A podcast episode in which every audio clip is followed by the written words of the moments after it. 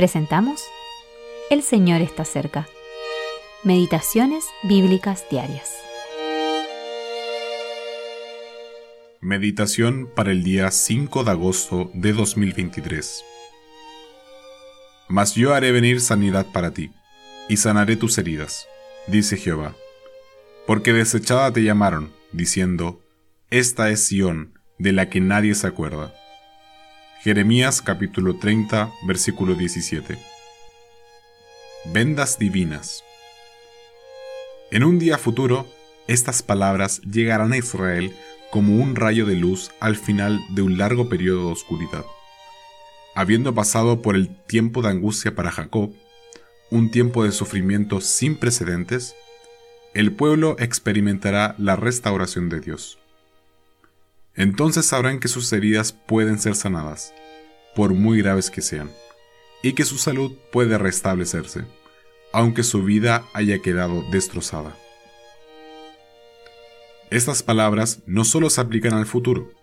Los cristianos de hoy en día sufren heridas que no se pueden curar, y están rodeados de gente que no los entiende. Algunos han sido abusados y maltratados en su niñez otros han sido profundamente heridos por otros cristianos. Otros se han sentido amargados y desilusionados por un matrimonio infeliz. ¿Existe realmente un remedio para estos casos? Consideremos tres cosas. En primer lugar, las heridas de Israel no fueron superficiales. Dios había calificado previamente sus dolencias como incurables y sus heridas como graves. En segundo lugar, las cosas y personas a las que podrían haber recurrido, medicinas y amantes, no les habrían ayudado.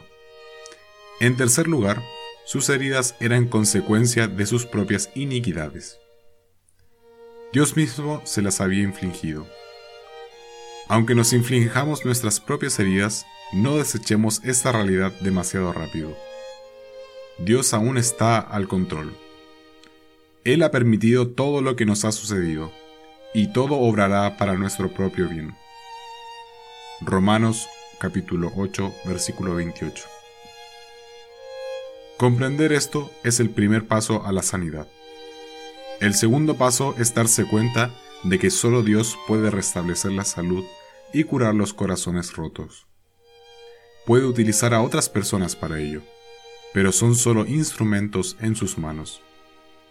El tercer paso es dejar la autocompasión y la amargura, confesando en qué nos equivocamos y perdonando a los que nos han hecho daño. Grant W. Style